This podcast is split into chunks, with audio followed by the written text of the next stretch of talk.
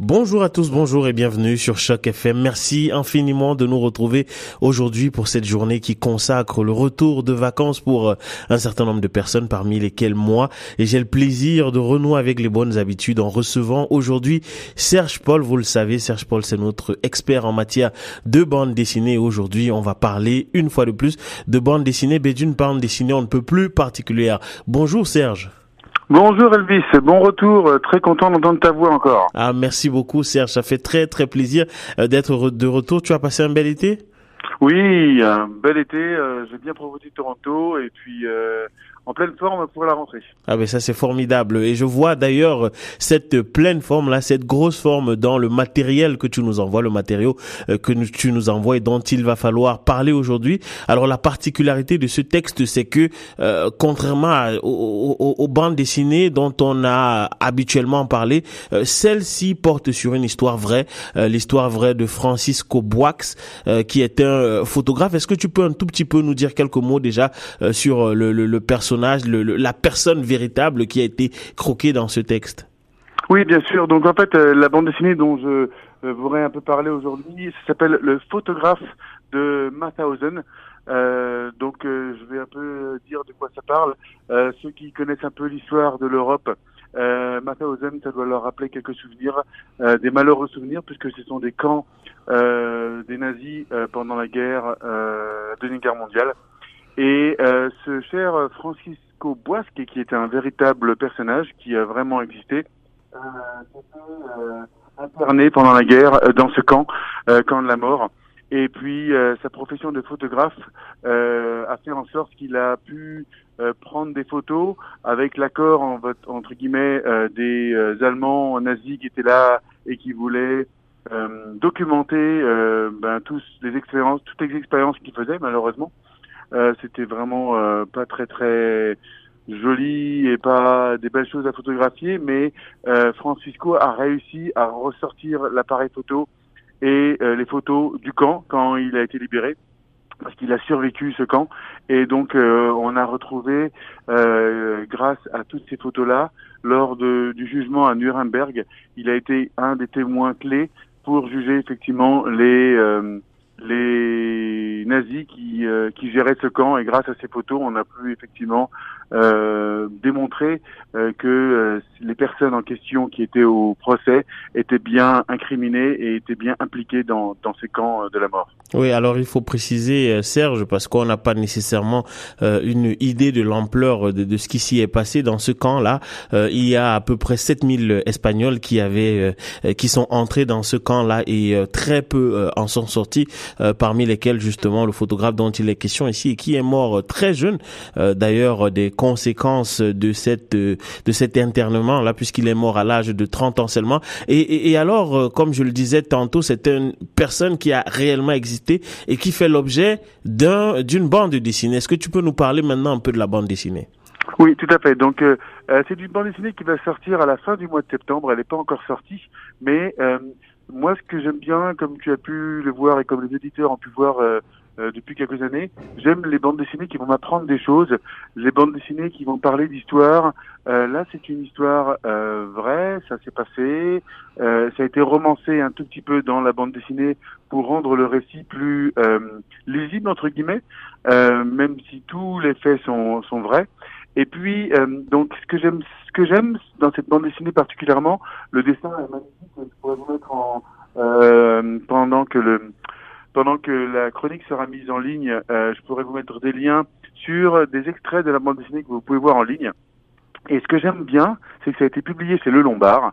Et Le Lombard, donc ils font beaucoup effectivement de euh, romans graphiques comme euh, celui-là, qui est donc le photographe de Mathausen. Et ils utilisent l'histoire, ils vous apprennent des choses, mais en parlant de choses assez anciennes, ils mettent des choses très nouvelles en place. Et la chose très nouvelle en place dont je voulais parler, en plus de cette bande dessinée, qui est très très bien faite et qui est très très bien dessinée, très facile à lire et qui va vous apprendre plein de choses, c'est qu'ils ont proposé donc aux lecteurs, avant la sortie du livre, euh, un lien en ligne où ils vous montrent les euh, cinq ou six premières pages de la bande dessinée. Et à la fin de ce lien, vous avez une espèce de petit sondage en ligne qui va vous pouvoir euh, donner, vous, allez pouvoir donner votre avis sur ce que vous avez lu déjà. Donc je trouve cette initiative assez intéressante et une utilisation des médias sociaux et des médias et de l'internet euh, actuel euh, pour parler d'une histoire euh, d'il y a plus de euh, maintenant euh, peu, il, y a, il, y a, plus de 90 ans.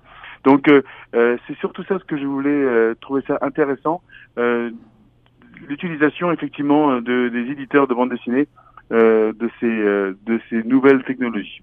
Oui, effectivement, et euh, très très belle bande dessinée, comme on peut le voir, qui a euh, qui a quand même une certaine allure, hein, c'est-à-dire qui est qui est sombre euh, à certains égards, et et la narration est, si on peut dire, elle est double parce que en ouverture de la bande dessinée, il y a une histoire d'abord qui est celle de de ce photographe qui revient sur ses pas, si j'ai bien compris la, la, bande dessinée, et puis ensuite il se rappelle. Est-ce que tu peux nous parler un peu de de, de la grosse différence qu'il y a justement entre le, le, le texte euh, texte visuel et texte écrit euh, euh, de de de l'écrit de, de, du photographe autant pour moi lorsqu'il revient et le texte lorsqu'il se souvient.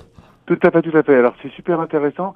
Euh, aussi au niveau graphique, donc le début de l'histoire est très coloré. Euh, c'est vraiment euh, euh, donc ce qui les, les, souvenirs entre guillemets ou le Francisco qui raconte un petit peu et qui va retourner au niveau du camp pour voir un, pour, pour, retrouver ses souvenirs entre guillemets. Souvenirs très malheureux mais quand même qu'il a qu'il veut qu'il veut raconter. Et puis dès qu'on rentre dans ses souvenirs les images deviennent beaucoup plus noires beaucoup plus grises et c'est c'est cette utilisation du graphisme euh, est vraiment euh, est vraiment assez impressionnante. Euh, et, on utilise beaucoup la photo en fait parce que que la photo ou la bande dessinée ben se rapproche aussi de la composition de l'image et ce sont des images très très dures qu'on voit dans les souvenirs de Francisco donc c'est c'est les, les, images sont beaucoup plus beaucoup plus euh, douce, on va dire, euh, dans, dans les premières images de la bande dessinée.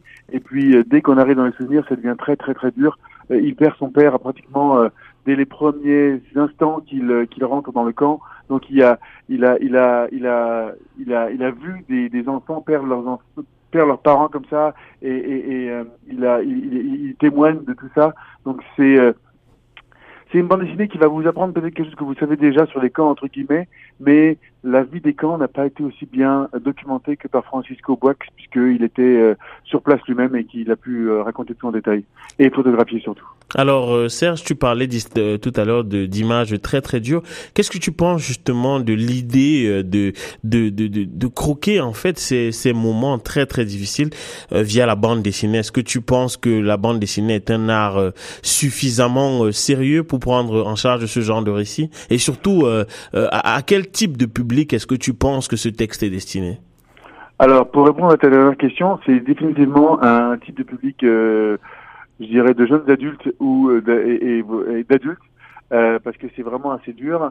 Et puis, il faut effectivement avoir une connaissance de l'histoire, de ce qui s'est passé, et de, et, s'attendre à, pouvoir supporter entre guillemets ce qui va être raconté. Euh, et je pense que c'est une bonne question. J'aime bien ta question aussi parce que la bande dessinée est souvent vue comme un art euh, très euh, minoritaire, euh, plus pour les enfants, plus de comédie.